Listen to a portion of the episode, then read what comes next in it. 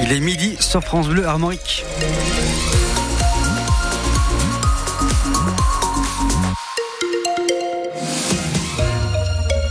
Journal d'Éric Bouvet et d'abord, cette info qu'on vous dévoilait dès hier. Il va y avoir du chômage partiel chez Keolis à Rennes et c'est évidemment en lien avec la panne de la ligne B du métro.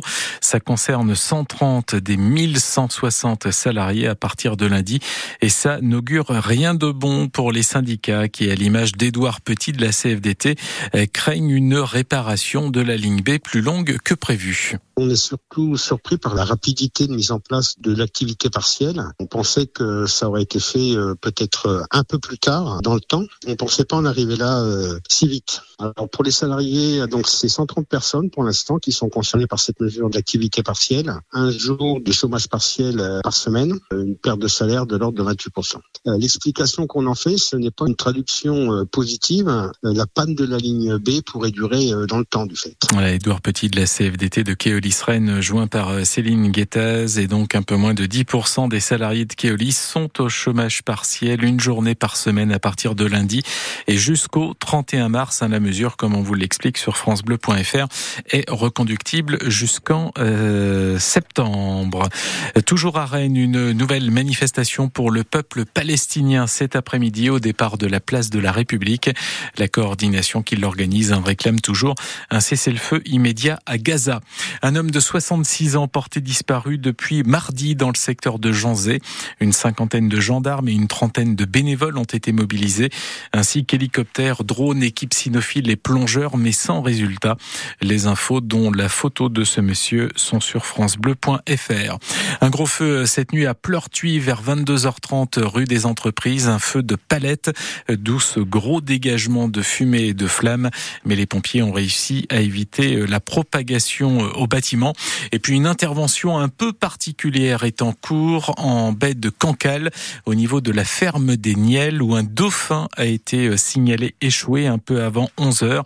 12 pompiers euh, sont sur place pour tenter de le remettre à l'eau. Allez, le sport est d'abord du cyclisme car on connaît le parcours du prochain Tour de Bretagne. Tour de Bretagne qui se disputera du 25 avril au 1er mai avec sept étapes qui traverseront les cinq départements de la Bretagne historique.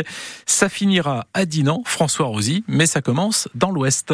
Grand départ dans le Finistère Nord le 25 avril. Les coureurs rallieront Plougonvelin depuis Locmaria Plouzané avec de possibles bordures à prévoir sur le bord de mer. Le lendemain, ils s'élanceront de Milisac direction Pontivy avec plusieurs difficultés dans le final de cette deuxième étape qui devrait déjà donner des indications sur les favoris à la victoire finale. De Pontivy, on se rendra à Guérande le samedi 27 avril avec en plat de résistance la célèbre côte de Cadoudal. Départ du Croisic le dimanche pour rejoindre l'Agacilly d'où sera également donné le départ de l'étape étape suivante avec une arrivée à Saint-Main-le-Grand, l'occasion de mettre à l'honneur la ville de Louison-Bobet. On fêtera l'an prochain les 100 ans de la naissance du mythique coureur breton. Le 30 avril, ce sera l'épreuve reine entre Saint-Onin-la-Chapelle et Louvigné du désert avec pas moins de 6 côtes de première catégorie dans le final. On connaîtra le vainqueur du Tour de Bretagne le lendemain, mercredi 1er mai, avec une dernière étape entre Le Hinglé, commune du directeur du Tour de Bretagne Christophe Fossani, et Dinan dans les Côtes d'Armor. Et ce parcours du Tour de Bretagne 2024 est évidemment à retrouver sur francebleu.fr. En rugby, le RC Van a gagné hier soir à la Rabine face à Aurillac. Large victoire 40 à 6 avec le bonus offensif.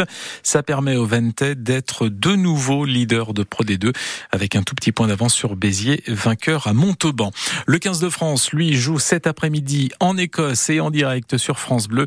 C'est son deuxième match du tournoi Destination après la défaite contre l'Irlande. Il y a huit jours, il y a du foot aussi aujourd'hui. Le leader de la Ligue 1, le PSG, accueille Lille ce soir au Parc des Princes. Les clubs bretons, eux, jouent tous les trois demain, notamment Rennes au Havre à 13h. Hier soir, euh, Marseille a concédé le nul un partout face à Metz. Et puis en voile sur l'Arkea Ultime Challenge, une deuxième escale technique pour Anthony Marchand. Cette fois en Nouvelle-Zélande pour un souci euh, sur son foil tribord. Loin devant, Charles Caudrelier, lui, en a fini avec avec les côtes argentines et ses deux poursuivants, Armel Lecléache et Thomas Coville, s'apprêtent à passer le Cap Horn demain. Enfin, Charles, un mot des victoires de la musique qui ont consacré Zao de Sagazan, notamment pour la chanson originale de l'année, la seule pour laquelle le public vote et elle était très émue hier soir, la jeune chanteuse de Saint-Nazaire. Je me suis rendu compte qu'en pleurant sur mon piano, ça me faisait un bien fou, ça faisait de mal à personne et surtout ça faisait des jolies chansons. Et je me suis rendu compte que ce que je pensais être mon plus grand défaut dans ma vie était finalement ma plus grande qualité.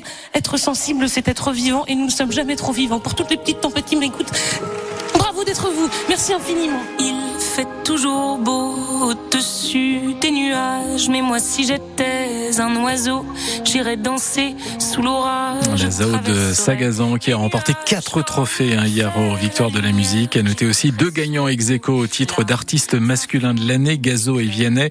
Aya Nakamura, elle, remporte la victoire de l'artiste féminine et Yamé celle de la révélation masculine. Vous avez évidemment tout le palmarès sur francebleu.fr.